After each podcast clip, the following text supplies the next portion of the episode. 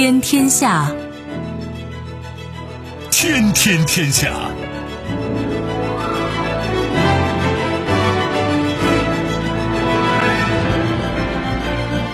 历史穿行者，新闻摆渡人。各位好，我是梦露。您正在选择收听的是《天天天下》，和我一起陪伴大家的还有本节目评论员重阳。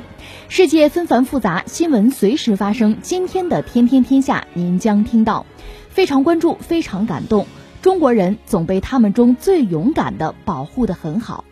不出所料，美股八个交易日四次熔断，道指跌破两万点。形势严峻，全球新冠肺炎确诊病例超二十万，涉及一百五十五个国家。喋喋不休，国际油价跌破二十五美元，中国何妨抄底？还有什么玄机？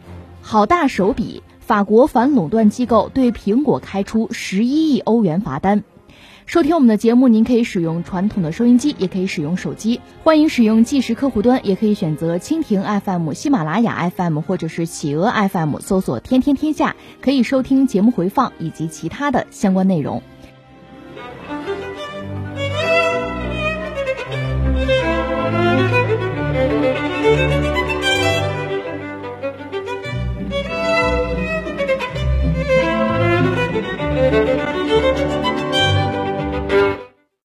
特殊时期，每天我们刷着新闻，总有一些人、一些事儿让我们热泪盈眶，心里有底，感觉很暖。这两个月，我们推出了特别板块，非常关注，非常感动。如果其中有故事让你感动，给你力量，我们就觉得我们的工作是值得的。我们说过，特殊时期那些懂事儿的孩子，爸爸，我想你啦！爸爸还在那等着跟你视频呢，你在这儿他也看不见你。我朝着武汉的方向喊呢。哭是解决不了问题的。妈妈来上班。世界上不是妈妈最辛苦，所有的人都辛苦。我们看到了特殊时期最美的爱情。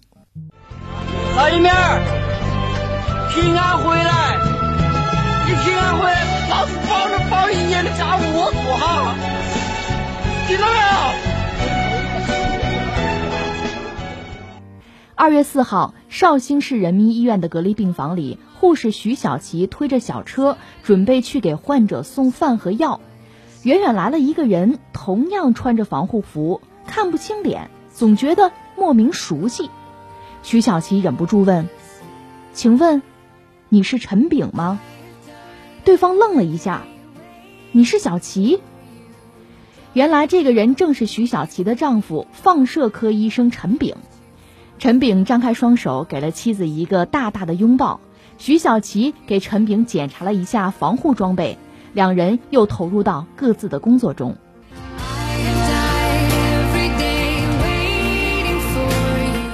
我们说过，感染了新冠肺炎依然乐观的医生于昌平医生。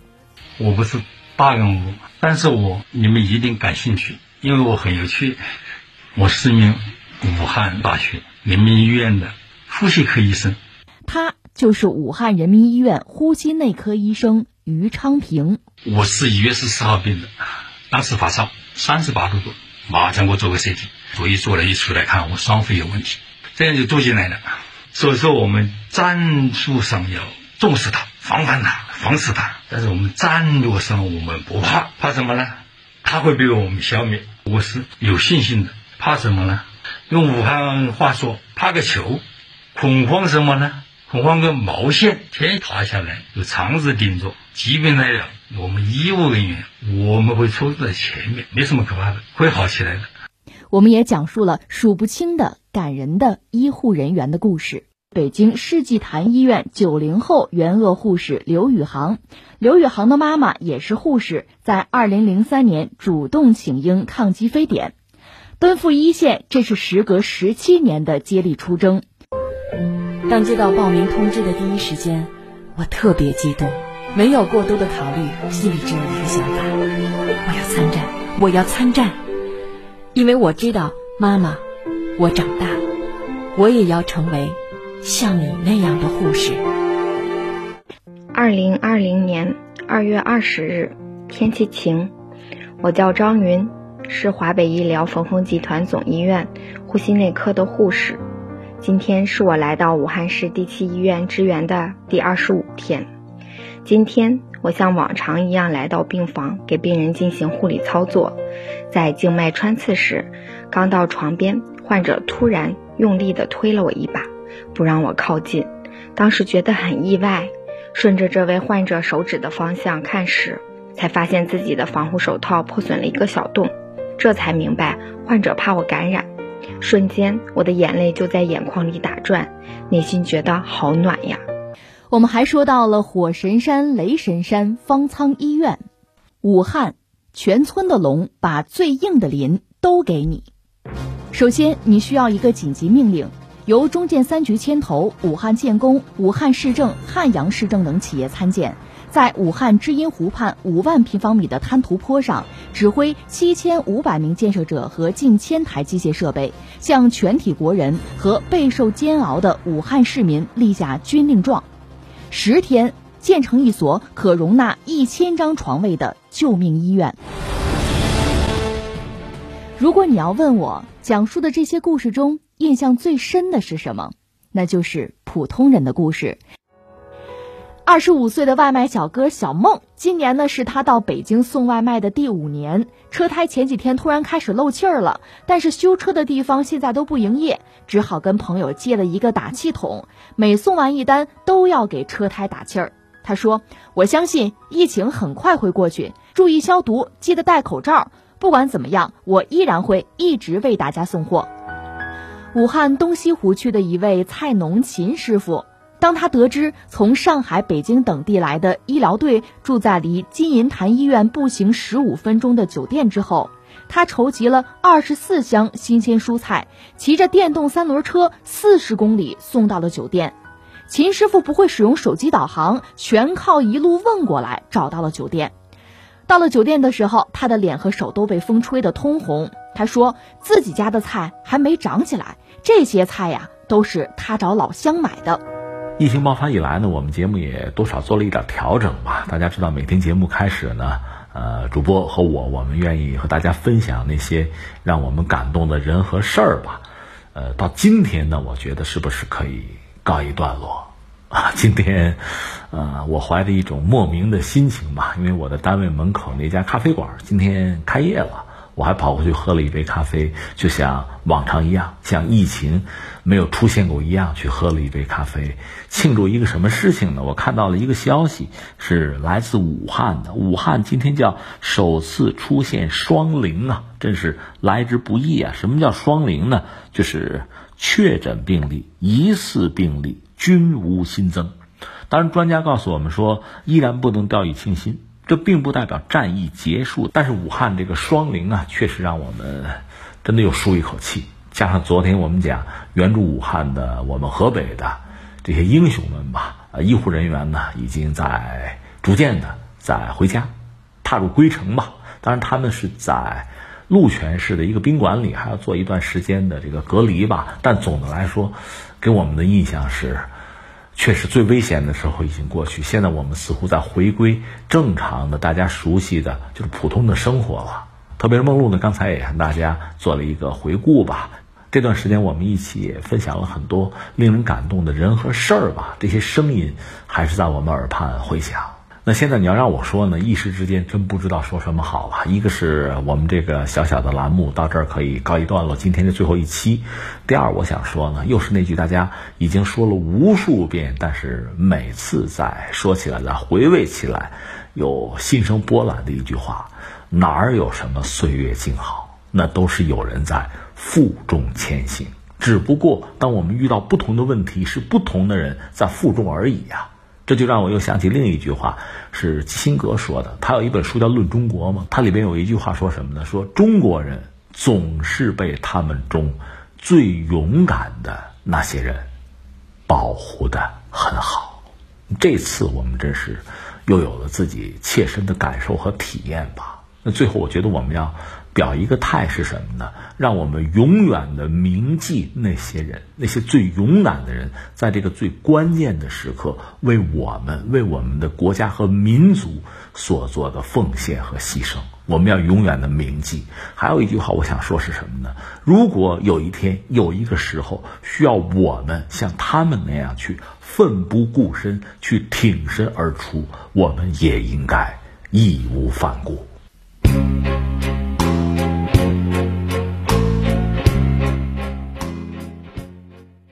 当地时间十八号十二点五十六分左右，标普五百指数跌超百分之七，触发第一级熔断机制，美股暂停交易十五分钟。再度开始交易时，三大股指继续下探，道琼斯指数一度跌超百分之十。截止到当天收盘，道琼斯指数暴跌一千三百三十八点四六点，跌幅百分之六点三，报一万九千八百九十八点九二点。标普五百指数大跌一百三十一点零九点，跌幅百分之五点一八，报两千三百九十八点一点。纳斯达克综合指数重挫三百四十四点九四点，跌幅百分之四点七，报六千九百八十九点八四点。至此，道琼斯指数从二月十二号高点以来，只用了三十五天二十四个交易日，就跌掉了近一万点。我们节目又要关注美股了！虽然说不炒美股，但是美股消息不断啊，新闻不断。像我们这样的节目是跟着新闻走的。现在坦率讲。也没什么别的新闻了，就这几件事儿嘛，所以我们就跟着走就是了。说美股，美股又出问题了，这倒应了我们之前的这个判断了。这段时间吧，呃，一方面美股会出问题，就往下走，然后呢，那他们就会想办法解决问题吧，出台一系列的政策，有一些政策刺激之后呢，美股就掉头往回走，但是走不了多久呢，就又掉下来，就出现这么一个。在一个区间之内吧，就反复的这么震荡。当然，这个区间其实也不小啊，所以大家讲什么熊市啊，什么崩盘啊，就这样的声音总是在有。我们现在看到的就是这么一个局面，因为原因我们也分析了多少次说了。你看，呃，这里边现在看来最重要的是什么呢？是病，就是这个疫情啊。另外还有油，还有之前它那个老问题、老伤、老毛病，它那个病灶，就是美股的病灶一直都有吧，就这么几个事儿。那现在看来，就所谓活老眉毛，先顾眼前嘛。现在的问题主要还是疫情的问题。换句话说，在疫情没有得到一个明显的，你说控制也好，拐点也好，当然我再细说啊。如果没有这个，那恐怕你说美股出现这么一个状况，或者再往下掉，我认为都是有可能的。当然，我现在看到很多经济学家、很多这个投资机构的学者研判哈。也是有不同的声音，有的说到底了，到底了，可以抄了啊；有的说还会往下跌啊。我个人以为恐怕还会往下跌。当然，我再三声明，我并不炒股，所以只是个人的看法而已啊。呃，投资需谨慎吧，在这个时候确实要小心。呃，甚至坦率讲，持有现金在这个时候是相对比较安全的，这是实话。这也不是我说的，几乎所有的相关的这个专家、专业人士恐怕都有这样的提醒。呃，这个时候不是比胆量的时候，恐怕是比见识、比耐心的时候。这是一个我们要说的。呃，那你说天天这点话吗？又有新发展、新变化，这把谁卷进来了？那个瑞达利欧，就桥水基金的那个瑞达利欧，他在中国算是个财富英雄啊。前两年我记得非常火爆吧，而且他也出了书，中文版在中国卖的不错。我身边很多是炒股、做生意的朋友。都是说疯狂的去追他啊，是这样的。呃，有关于他的一个传闻，我不详细说了，就是好像网上有一个关于就一个所谓秘密的对话，这个对话显示说桥水爆仓了，爆是爆炸的爆，你一听这名字就不是什么好事，爆仓啊。呃，有爆仓有平仓嘛，就是你作为投资者呢，本来你不是有保证金在里边吗？但是市场变化太快，快到什么程度？作为投资者，你的保证金你想追加都来不及，结果就被平仓了。那就等于归零了呗，就损失惨重嘛。据说桥水好像出这个问题了，因为有这个内部的什么对话爆出来了，结果一下子这连夜吧，包括中国在内很多投资者就惊了，那真的是就惊恐万状吧，以至于达里欧自己专门站出来解释啊，赌咒发愿，我没问题，我很好，大家放心。呃，好像他专门给中国的投资者也还有封信，就讲你没问题，大家放心啊，一切安好啊。但是不可否认，桥水基金肯定也损失了，损失可能百分之二十吧。呃，当然这个数据信不信的在你吧，就是有这么一个状况。呃，桥水基金是全球最大的对冲基金了，呃，以前大家讲什么量子基金啊，索罗斯很牛是吧？呃，江山代有才人出，现在是他，而且他是被认为是准确的预警了2008年的危机，所以这次大家对他也高度的关注。如果他也出了大问题，那对全球对这个投资者啊，包括对这个股市啊，整个这个相关市场都会是一个巨大的打击。一个是钱的打击，再一个就是信心的打击。当然，他现在咬着牙说：“我没事儿哈。”嗯，表达这么一个态度，大家放心。呃，另外，当然他对对中国市场他还是有信心，他表达这样一些态度吧。当然，我们就走着瞧吧。他本身可不是裁判员，他是运动员，这点我们要搞清楚。但是这个事儿吧，呃，即使你认为虚惊一场，它也反映了整个在这个投资者这个领域吧，这个圈子里边，大家确实是惊弓之鸟吧，非常恐慌，非常担心。那下面我们要说什么呢？就是说，刚才我谈到了，目前看啊，对股市啊，不光是美国，对全球股市影响比较大的，确实是疫情。这个疫情，待会儿我们再拿出一个专题专门去分析这个疫情啊。疫情现在我们这么讲吧，恐怕它是有几个关键性的指标，这几个指标你要解决了，而且给我们带来的是这个正向的正面的答案。那会好一些，那显然对投资者啊，对全球市场会是一个鼓励。你要是负面的，那就会很麻烦。那有的朋友可能就早就看不惯，说你们这西方国家、发达国家怎么搞的这么一个事儿？那中国是顶在前面，你看你还看不见呀？要有那个时间，你想想办法，你布个局，对吧？万不至于如此啊！现在很被动，就大家觉得这很悲惨啊。为什么是这个样子？这个我们待会儿来分析。现在我想说的是什么呢？有几个关键的节点或者说指标。我们恐怕需要盯一下什么呢？一个试剂盒，就检验检测不是试剂盒吗？这个东西在全球现在是一个紧缺货吧，硬通货吧。你看美国人很逗，前一阵特朗普说我不要，世卫组织说我给你，我提供，我不要，我们自己没问题，我们用自己的，我们自力更生，这是美国的态度，他拒绝了。一个是试剂盒，试剂盒意味着什么呢？检测呀。那你说现在全球应该说，呃，这个被感染者吧，这病例突破二十万，到我说这个话的时候，二十一万，呃，非常大的一个数字了。但这个数字靠不靠谱？那确实我们没法说它靠谱。原因是什么呢？你总得检测吧。那你如果没有全员检测，你只能拿一些数据去推。比如钟南山院士就评价美国人讲，他死亡率比较高嘛，比较高呢，意味着还有大量的人没有检测出来。嗯，没有从公众里面摘出来，你没有把他们区别出来、隔离出来，那么这个麻烦还会继续的。所以你看，涉及到试剂盒，涉及到检测，呃，这是一个问题。再一个问题是什么呢？就是防控了，就是你作为一个国家的政府，在这个时候你出台什么样的政策，力度到什么程度？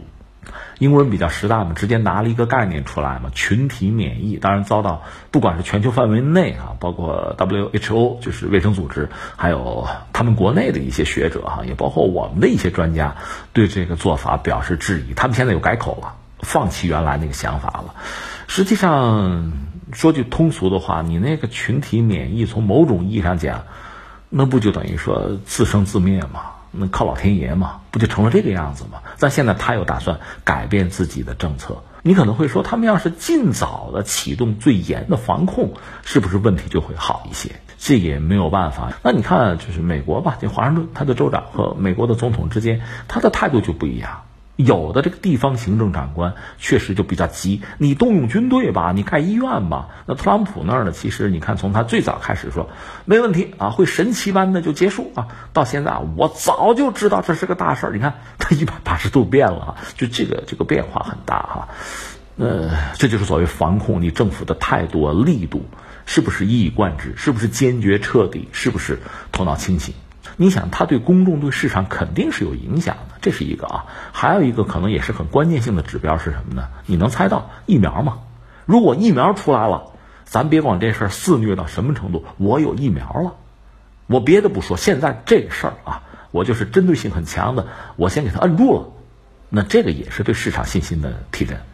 你看，好消息，中国现在出来了。当然，疫苗出来了，不是说马上就上市，就人人打，不是这个概念。但是已经出来了，它还需要一个漫长的过程，一个周期啊。最终，你看现在征集志愿者，他临床需要做啊一个周期，最后觉得没有问题了，才可能真的是推向市场。但不管怎么说，有和没有是大不一样的。有，你说我们有疫苗了，我们搞出来了，那就下面就是。呃想办法去尽快的临床，然后就大规模的呃生产哈呃商用，你就会觉得似乎就安全的多，就心里面就好像有底。重复一下啊，试剂盒这个检验检测，另外呢就是政府的一系列的政策是不是果断积极？这是刚才我们谈到了几个标志性的节点吧。这几个节点，尤其是疫苗，如果传来好消息的话，应该说对抑制全球恐慌，特别是投资领域的恐慌啊，会是相对好一点的消息。那么在真正的疫苗，比如说已经量产了，在这个消息到来之前，我觉得美股也好，全球的股市也好，恐怕还会有一系列的问题。所以你说现在我抄底，也许你抄了底，别人明天再抄你，这种可能性都是有的哈。要做好这个思想准备吧，这是一种巨大的不确定性。另外，之地说的是，有人愿意拿今天这个状况和二零零八年去做对比。我想了想，你也不是不能比吧，但是确实不一样。零八年是什么呢？是美国的内部出问题，他自己的金融体系有问题。当然，美国人甩锅嘛，全球各个经济体都帮他扛，他自己损失并不是很大。这次就目前来看呢，呃，他自己有老病，就是美国的经济啊，他的股市啊，他的金融体系老毛病没有改。但是截止到目前，他自己还没有出问题。包括瑞达利欧不是讲吗？桥水基金我没有报啊，我正常。他表达这么一个状况。但是麻烦出在哪儿呢？是外伤。而这个外伤这次确实也非常让人难熬，因为是传染病，你本国的就是人员的聚集不好做了。这不英国伦敦也要封城吗？很多国家不得不封国，小国要封国。那你想国内的消费怎么办？人群的聚集都做不到了。另外是什么呢？就是国家和国家经济体之间的贸易怎么办？贸易通路，特别是海运，因为海运占大头嘛，空运。呃，现在基本上可能是不是唯一的比较相对啊比较好掌控的这么一种方式，但大件你运不了，那这样呢，贸易本身就停滞，贸易量就跌下来了。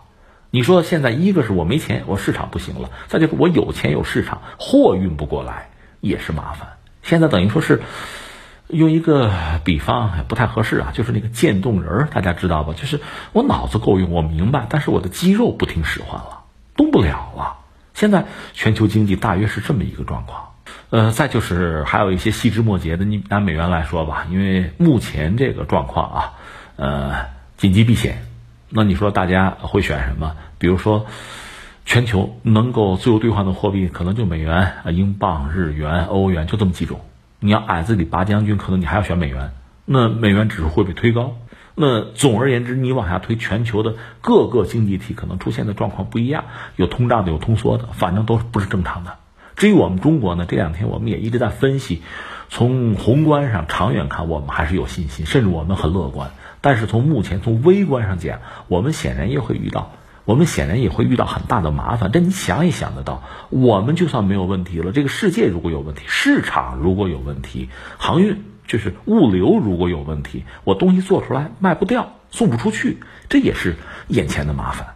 另外，一般说三驾马车吧，呃，消费，呃，消费现在，而且我们占大头嘛，呃，目前我们城市化城镇化率得百分之五十以上了嘛，这个消费占大头，人均都上万美元了。呃，这个时候，如果说疫情不能够。完全的控制，这个控制还不只说我们国内怎么样，因为会有国外的输入啊，这个不能完全的控制的话，或者说我们还有担心的话，那我们的社会生活不能百分百的恢复正常，所以消费就会有问题。那当然，呃，和人群聚集有关的还有大规模的生产，中国又是一个呃工业和制造业的大国，这种大量的劳动力的聚集的生产，如果不能够百分百正常进行的话。那我们这劲儿也不能完全使出来。那我现在看到数据是，就农民工大概相对去年嘛，百分之八十，已经百分之八十到了自己的工作岗位，还好吧？那就是八成呗，这是一个相对向好的一个因素吧。出口，呃，看看他们市场怎么样，不敢说乐观。消费，我们现在也不好百分百。那再一个就是投资了，投资呢就是从中央到地方政府想办法吧。这中央政府目前我们看的很明确，新基建。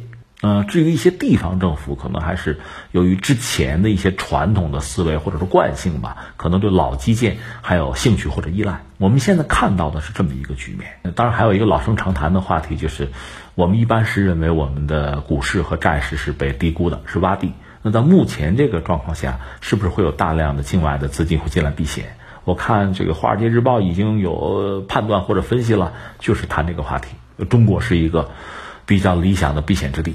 那下面一个顺理成章的问题就是，如果真有大量境外资金进来的话，我们是不是提前布局，做好准备？这也是至关重要的。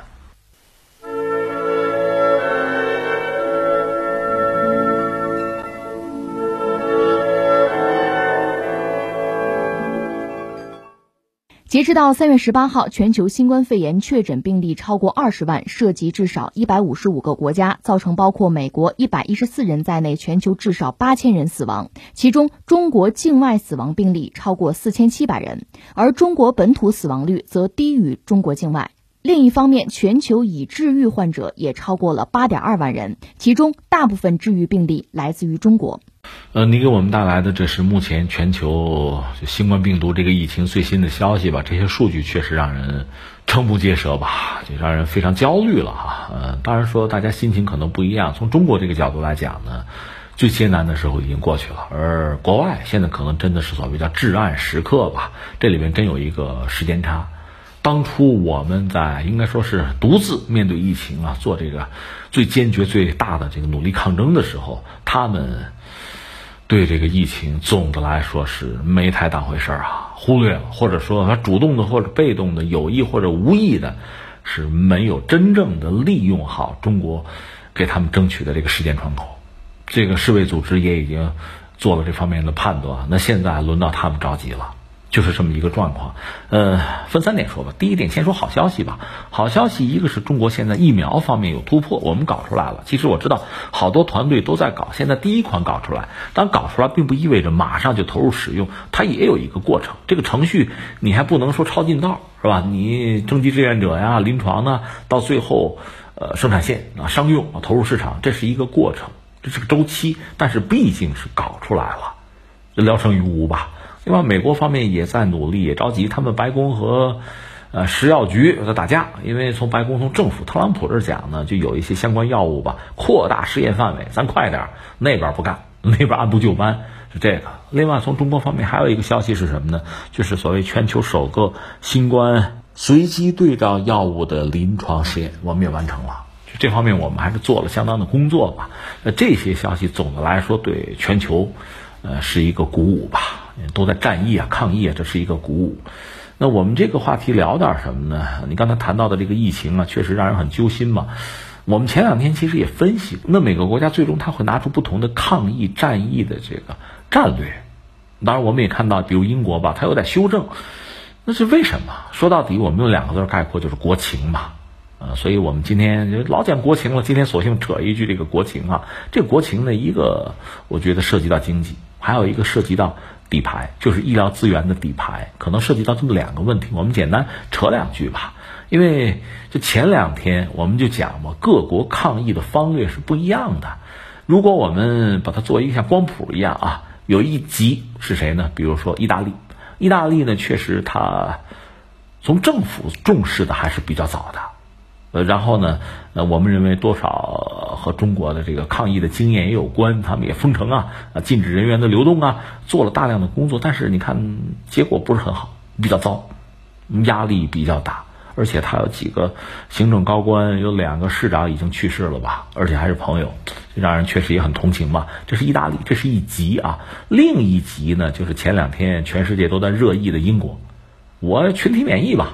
当然，英国现在有点改弦更张的意思，就是原有的这个想法确实遇到太多的抵制和批判了，他们自己也没有把握，因为这种做法以前没人干过嘛，这有点就是放羊的意思吧？那呢，靠不靠谱？很多学者站出来说你这样不行啊，所以他们也要改主意。但是我们就说，呃，一端是意大利，另一端是这个群体免疫，是吧？这个从极左到极右吧，这么呃两端，你看各国选择是不一样的。呃，其实很多发达国家，包括德法，甚至美国，一开始就接近英国的玩法，当然现在都有调整吧。他们是在这个群体免疫和意大利之间选择自己的定位，当然也有不断的调整。这里面最典型的当然就是美国了，尤其以特朗普的这个言论哈，你看这个每天的这这说的就不一样，到现在已经完成了这这一百八十度的一个转变。一开始是不在乎啊，没有问题啊，到现在就是说啊，这这很重要，我早就觉得这事儿很重要。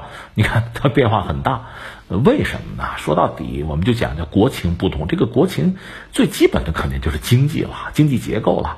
你比如说中国，中国呢，我们目前的经济结构呢，大家知道我们的制造业在全球那是应该叫雄冠全球吧。这个门类是最齐全的，我们也知道，呃，西大的就业人口也相当之多。但是随着中国经济社会的发展呢，我们现在呢，就第三产业百分之五十以上，这没有问题，这是我们啊。那你比如意大利呢，这个数字大概是百分之六十，德国、法国在百分之七十吧，像英美可能到百分之八十甚至更高，大概是这么一个状况。那你第三产业或者说这服务业吧，如果它占比越大。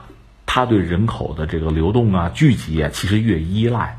那你如果真的就是所谓封城啊、封国呀、摁住啊，那第三产业就完蛋了。那你比如我们中国，我们就敢这么干，我大不了百分之五十我摁住。那作为英美，那百分之八十摁住，他怎么受得了？实际上，你看咱们就是说的比较简单啊，就这样一个意思。那你一个国家的经济靠的就是这个。我们知道很多西方国家，它产业是空心化的嘛，它就靠服务业呀。那如果停下来，我怎么办？就像那个小品里的台词，那我下半月咋过？就是这么一个问题。所以我理解呢，没有人是傻瓜，也没有一个国家的政府呢就愿意出事儿闹着玩儿啊。小白鼠我就愿意试，没有的。但是真正落到实处，这个事儿我怎么做？他要考虑的其实就是这些问题：民众的安危，另外比如说恐慌，因为恐慌会带来什么呢？就医疗资源的挤兑，大家都奔医院去了，你迎接不暇。另外还有什么呢？经济，如果经济就是不能运转了，那怎么办？就这一系列的问题，就是各国政府、各个经济体的负责人真的是要考虑的。那你手里的牌，然后呢？其实我们就讲中国走在前面，有些经验教训他们是能够看到的。但是，不是有网友说法叫抄作业吗？我们也讲过，你给他他也抄不了，因为对不同的经济体、不同的国家，很可能啊。这个考试的性质是不一样的，这个卷子是不同的。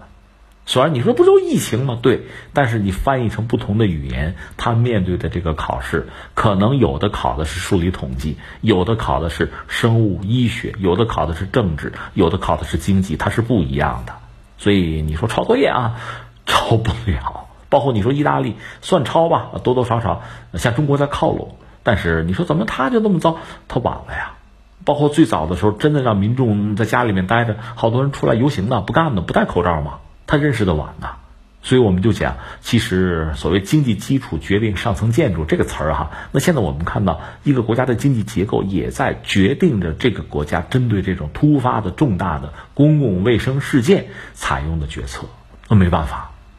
所以这个也给我们一个提醒，一个教义是什么呢？就像我们中国这样的经济体，这么一个大国吧，又是十几亿人，真的是很艰难应对这个挑战吧，非常艰难。但是我们这些呃通过考验的比较有益的啊，呃，不管是说经济结构上的一些东西啊，还是在这个产业分工上这些东西啊，包括就业人口这个比例啊，三大产业吧之间的这个比例，这些东西应对未来的各种各样的不确定性。我觉得我们还是有一些东西可以总结的，是一味的搞什么，就是产业的空心化呀，我就发达了，我有钱了，对吧？我就服务业了，那真的遇到这样的一个问题，而且这样的问题可能在未来我们谁都不希望再有，这不用废话。但是如果有了，你怎么办？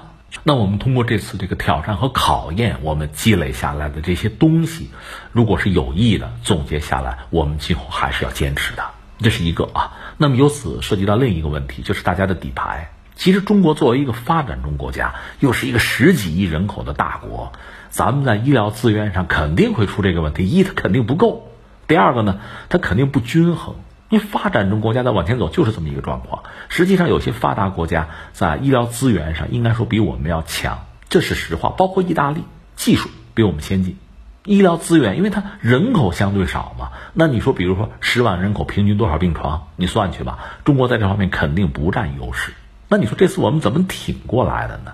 这确实体现出一个大国，包括我们这所谓的制度优势嘛，不是讲制度自信吗？它确实是有优势的。呃，有数据讲，就是武汉当时它十万人口可能七十四张床吧。那你说我们不占优势又怎么熬过来？这个大家都看到了，我们亲眼见证了，那就是一方有难八方支援。中国是一个大国，我们还是有自己的一些优势，一些战略纵深，包括我们的叫制度自信，还是有的。到了这个关键的时刻，那全国一盘棋嘛，就是短时间内非常高效率的做出决策，该封城封城。那你的医疗资源不够，那就全国想办法支援。我们可以用十天的时间把火神山、把雷神山做出来，还不够，方舱医院做出来。我们也知道武汉和湖北，它本身的医疗资源也有限，另外大量的医护人员那是被感染，那就全国调集四万多人，这都是有专业技术的人啊，而且都是很多医院最好的资源调过去解决问题，所以我们在很短的时间把这个事情做到了。翻回来我们再讲，很多发达国家呢，我们说你比如说在呃十万人，嗯病床数，嗯包括在这个医疗的技术上。啊，医护人员的这个能力，包括他们薪酬等等，这个和我们比起来，他们占有非常大的优势。但是，一个我们要说，其实全球范围内，不管中国还是外国吧，大量的这个医疗资源啊、医院啊、床位，首先不是为传染病、烈性传染病准备的，这个我们都知道。所以，遇到这样的一个挑战，其实大家都有一个资源不足，甚至会在短时间内手足无措。因为你不是为这个准备的嘛，会出现这样一个状况，一个混乱的状况。但然后怎么办？这就很关键了。这是一个啊。另外呢，我们也知道，它西方国家它是这样的，它人口压力没那么大嘛，甚至要平均下来啊，比如十万人啊，或者说几万人吧，它的医疗资源那比我们要丰富的多。而且你像英美他们的做法是什么呢？他们一个是排队。啊，患者排队一下子排半年之后都有可能就做手术什么的，这个我们也看到了。甚至在这个疫情爆发之前，我还有一个新闻，到现在记忆犹新。英国一个一个哥们拔牙啊，智齿长智齿疼，牙疼，最后排排到最后自杀了，上吊自杀了，受不了了，排不到，等不及，出现这样的很荒唐的事情。当然这是一个个案啊，那也很说明问题了。这是一个对人家这个人来讲，生命也是百分之百的没有了嘛。再一个是什么？他们也要压缩住院的时间。这样，这个加快床位的周转吧。当然，另外这就涉及到更复杂的问题，比如像医保。你像奥巴马的医保呢，这特朗普是不认的。呃，现在美国总统大选，桑德斯又提出来他的这医保的政策，等等等等吧。还是要说，每个国家针对自己的国情有自己的方案，就是公共卫生的方案。这个方案里边，应该说千差万别吧。我们不能说我们的是十全十美的。这次这个疫情爆发以来呢，我觉得我们还需要有很多东西要要反思、要提炼、要拿出更好的应对方案来。呃，前两天我们聊中医就是嘛，你说现在就断定中医在整个这个呃防疫抗疫的过程中起多大的作用，单说靠感觉不行，我们还是要拿数据。而且我相信很多数据是不是到现在还没能非常好、非常完整的啊去整合出来？我们需要一个阶段、一个时间把这个事做好。另外呢，就涉及到防疫抗疫过程之中，我们的医疗体系，我们的优点优势在哪儿？我们的问题短板是什么？可能也需要一段时间，我们把它整理出来。我们呢，那好的我们就继续发扬嘛，有问题的就改嘛。比如说一点，你看这次真正的私营私立的医院没有办法施以援手做更多的贡献，还是那些公立医院冲在前面，这是我们看到的。那这说明什么？那将来我们应该怎么办？如果未来有大量这样的不确定性，我们的医疗资源、我们的医疗体制，你说改革，改革是常态，往哪改？怎么改？怎么更好的为人民服务？这确实是我们要考虑的。另外还涉及到我们医保怎么建设。那么这些问题呢？因为这次这个疫情的爆发，我觉得我们确实有了经验、有了教训之后，可以做一些调整。那我们的改革的方向性、针对性可以更强。翻回来说，呃，我们就说西方很多发达国家吧。恐怕这个疫情对他们来讲也是一个巨大的挑战和考验了。呃，一方面是对他的医疗系统、医疗资源啊、医保；另一方面也是对他整个的国家和社会的这个管理的体制，恐怕也是一个教训。当然，我们现在说这些呢，也许为时尚早，也许是站着说话不腰疼。对他们来讲，还是先想办法防疫抗疫。那我只能再重复一下这句话，就是中国争取的那个时间。你很可能已经浪费掉了。那么现在你必须争分夺秒。有些事情我们不得不感慨一下。你比如拿美国来讲，他一开始不是很在意，你也可以说他反应迟钝。为什么？我不相信他们脑子里真的没有数啊。但是我要说，他们很可能考虑的是什么呢？是经济、第三产业。刚才我们讲另外股市，可问题在于这个问题逐渐的越来越大，越来越严重，公众越来越恐慌。你以为你股市保得住吗？你以为你第三产业保得住吗？到最后不得不逐渐的有一些硬核的措施。可遗憾的是，最佳的时机可能就已经过去了，这是非常令人痛心的事情。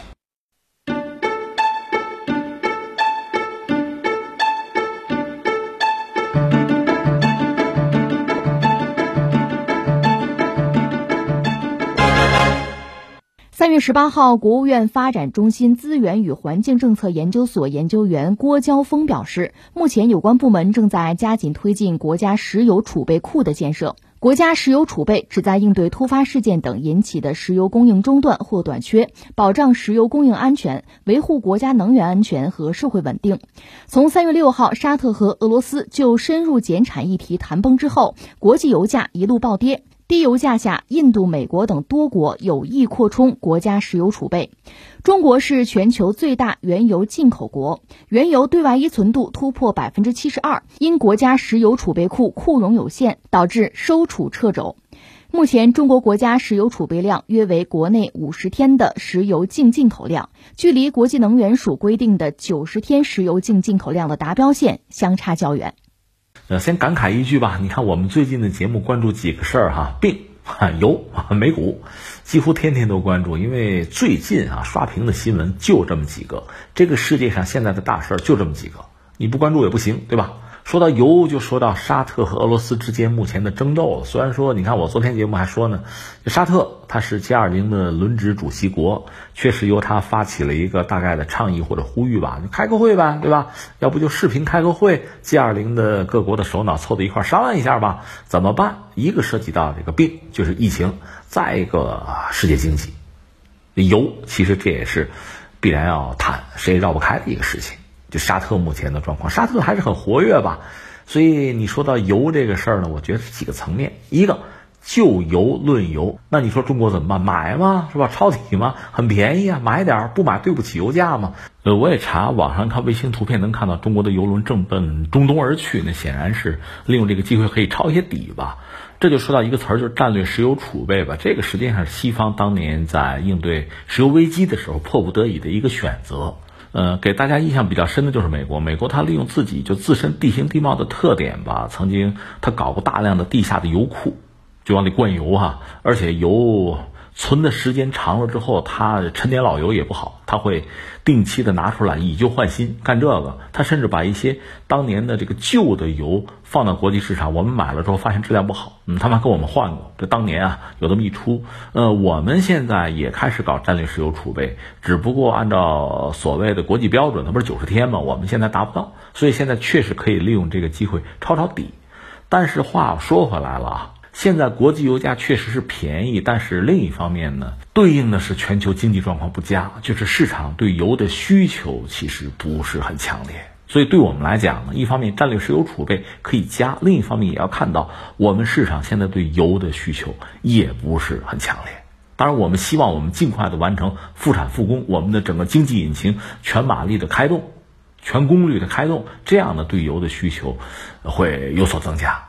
而这个对全球经济当然也会有一个拉动了，但是另一方面就是，如果全球的市场不振的话，那我们生产出来的产品是没有买家的，没有销路的，这是一个大麻烦。呃，除了中国以外，还有三个国家，《三国演义》嘛，美国、俄罗斯还有沙特。沙特和俄罗斯打架，我不是分析过吗？它对美国的页岩油企业可能是一个致命的打击。你说沙特、俄罗斯谁先倒？很可能美国的页岩油企业先倒。从美国来讲，这也不是一个绝对的好消息啊。虽然油价便宜了，那倒一批企业，恐怕那之前他们是借了债的，很多债务到期要不要违约，这一系列的麻烦可就来了。当然，对华尔街来讲，他考虑的是另外的事情了，不一样。这我们就油论油啊，应该说大家是。呃，各有得有失吧，是这么讲。刚才我们说美国了，它页油企业可能要出问题，对吧？沙特和俄罗斯，你算计谁可能先倒，谁先出问题？这个之前我们也分析过，放在一边不说啊。呃，一个层面就这么着了啊。下一个层面要说什么呢？你知道沙特最近确实很活跃，而实际上也就是沙特和俄罗斯打的这个石油战，实际上真的是点燃了就美国这个股市啊这个雷。从这儿开始呢，美国的股市我们看到真是每况愈下吧。之前呢，啊晃晃悠悠晃晃悠悠还可控，现在一下子好像觉得就失控的感觉了。另外，我们今天节目呢有一个话题讲到了美国股市的问题，讲到了一个人瑞达利欧和他的桥水基金。这不是说有传言吗？呃，桥水基金爆仓，当然达利欧站出来辟谣是吧？那涉及到这个事情呢，还有一个解释，我们在这不妨关注一下，这和沙特有关了，就是沙特的主权基金退出了，这才导致桥水基金出的问题，才爆仓，才导致这次危机吧。呃，沙特的主权基金出来这个事儿应该是真的，因为你可以找到一些图表。那沙特确实就很有意思，很活跃，他主动的点燃了和俄罗斯的这个石油战，由此等于说间接的点燃了就美国的股市的雷。那美国股市出了大问题，他又撤走了这个主权基金，哎，这很有意思啊。他这几张牌，其实你看，它对美国股市产生了影响。而且像桥水基金也好，其他的一些对冲基金，这在美国的这个市场上确实是呼风唤雨很久了。而且他们都是高杠杆，加了很高的杠杆，所以他们要出问题，那真的是大问题。所以这个恐怕美联储也得吓得抖三抖。所以你要从这个角度看呢，哈，就是美国的对冲基金会不会出问题，也是我们关注就美国的股市很重要的一个角度。而美联储的一系列的相对比较反常的行为吧，很着急嘛，这次和以前比好像沉不住气了。要么就是现在的这个美联储这帮人，包括主席啊，不像当年的格林斯潘那么沉得住气啊，那个呃菜鸟啊，经验少。要么是这个，要么就是真着急了嘛。真着急，所谓救市，救市的方法也很多。美联储不是很快打光弹药等等等等吧，出台一系列的措施。嗯，两个，一个呢，确实是想解决心理恐慌的问题，这是一个；还有一个是实实在在的问题，什么呢？它要释放流动性，而像桥水基金他们现在流动性可能确实出了问题，通过释放流动性才能解决他们的燃眉之急，才能稳住目前的格局，不至于更糟。这也是一个观察问题的角度，而这一切究其原因，还真是沙特引起来的。那下面对于沙特来讲，这个问题就需要追问一句了：要么你就是有意的。就引爆这一个又一个雷哈，有意的，要么就是无意的，主要是专注于和俄罗斯死磕，最后意外的引爆了这一系列的问题，这无外乎这么两种可能。如果他专注于和俄罗斯死磕，或者说和俄罗斯在演双簧，想干掉美国的页岩油、页岩气，那这也不失为是一个选择吧，那适可而止吧，这是一种可能性。还有一种可能性就是，甚至是和华尔街在呼应。那现在美联储释放大量的流动性。那实际上就是 QE 嘛，美元贬值嘛，那等于说全世界要剪羊毛呗。这个玩法零八年不是玩了一次了吗？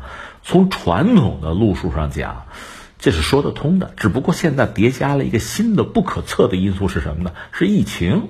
所以这就有意思了，我们也不好做特别清晰的哈明确的判断，咱们在观察。但是这确实给整个世界各个经济体，包括中国出了难题，就是我们该怎么办？一个是疫情，我们怎么应对？呃，我以前也分析过，我们比某些国家可能好一点在哪儿呢？我们是分成上半场、下半场来打这个仗。上半场疫情，下半场的经济。实际上，你要愿意说的话，还有一个舆论战的问题，这咱不能忽略啊。而对很多国家来讲，等于说是两线作战了，这俩问题叠加在一起了，麻烦其实更大。但对我们现在讲，一个是你怎么来处理这个美元这个问题，你也不可能绕着它走。那总的来说，其实还是最好绕着。那我们可以减持一些美元的资产吧，买吧，买油也不错，铁矿石，你买高科技的这个公司的股票等等。因为美国人这个招数哈，我们就是不说疫情，就说 QE，不就这么回事吗？发美元，美元在全球转一圈，最后还是要回到美国啊，买美债，买美国公司的股票，不就这么一个过程吗？那我就别着他的道了，买点别的吧，对吧？就别被人家剪羊毛，这是一个。另外呢，就是确实。把自己的事情做好。现在我们看到，从中央这个层面，确实在力推新基建啊，五 G，什么工业互联网、大数据、人工智能，还是这套东西。其实这是对的，否则你没有这些东西，没有自己的制造，也没有自己的新基建，没有这些东西，你看一个资源国，一个能源国，最后沙特也好，俄罗斯也好。那就是杀敌一千，自损几百，或者也上千，就这么一个局面了。其实这个命运也是很悲惨的，虽然说很活跃，说到底还是一个马前卒的角色嘛。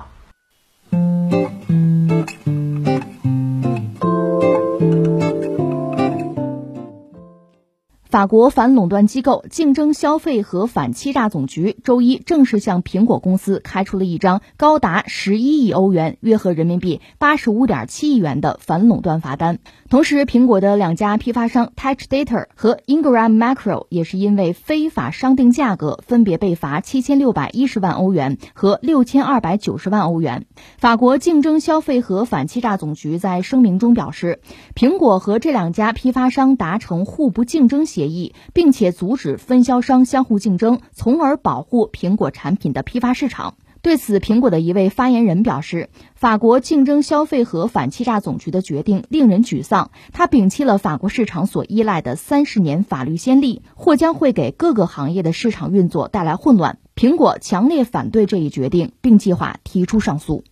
哎呀，这个法国人这是大手笔啊，大手笔，一下子十一亿欧元，十二亿美元吧，这个一拳打到苹果头上。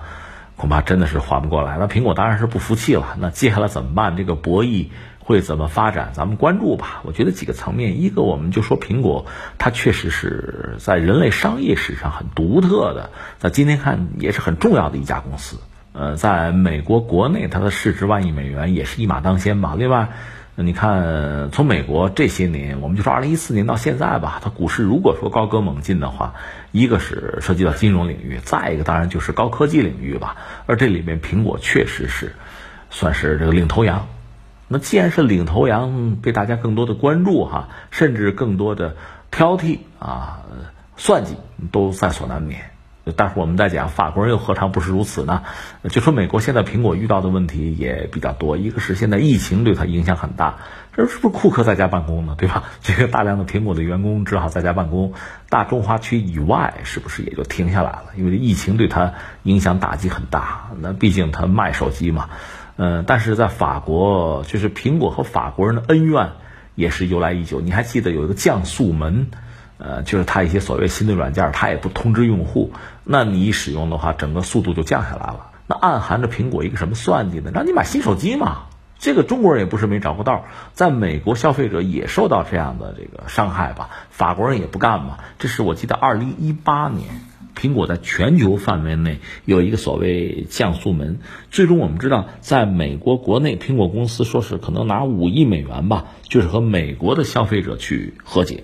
在法国可能罚了他，呃，两万八千美元，差不多是这么一个状况。那么法国人在这个领域对美国的高科技企业一直是虎视眈眈、盯着的啊，因为不有一个所谓数字税嘛，这也是法国第一个吃螃蟹，整个欧洲国家都可能要效仿。这对美国的高科技企业呢，会形成一轮新的，算是威压啊。当然，特朗普的态度也很有意思。我们也知道，在美国国内呢，美国硅谷这帮高科技企业实际上也不招人待见。从公众到政府，一个他不解决就业，再就是呢，他交的税也少，所以特朗普对他们也并不满意。另外呢，还涉及到你大选支持谁的问题，对吧？但特朗普总觉得肉要烂在锅里嘛，你罚钱也是我罚嘛，你法国人、你欧洲人罚这个钱我受不了嘛，这是特朗普的态度。法国人不管那个，这是我们说到苹果啊，呃，但这个故事接下来会出现什么样的桥段，我们走着瞧吧，这是一个层面。那我下面想说的是什么呢？一个是美国和法国之间的博弈，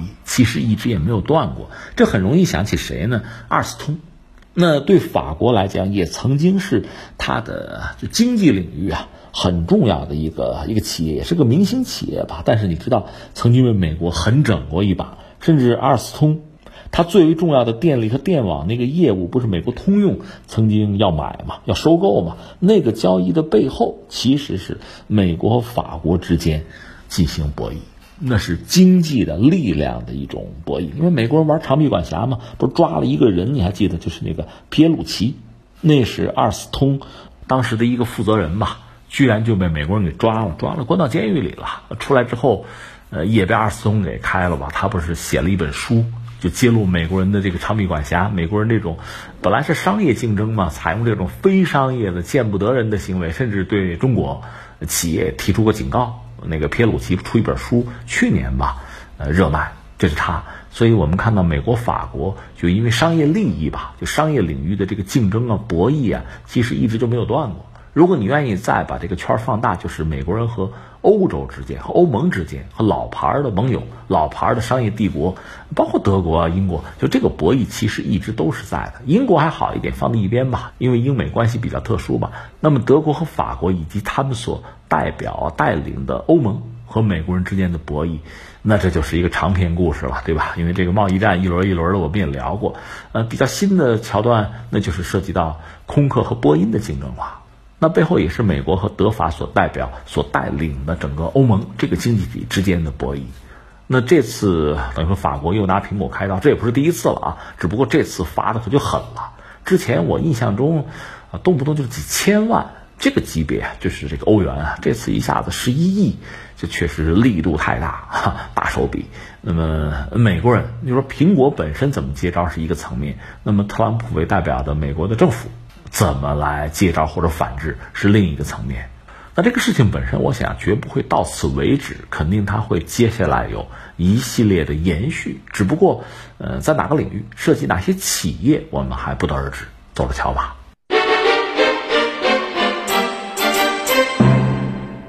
好，以上就是今天天天天下的全部内容。我是梦露，感谢收听，明天再见。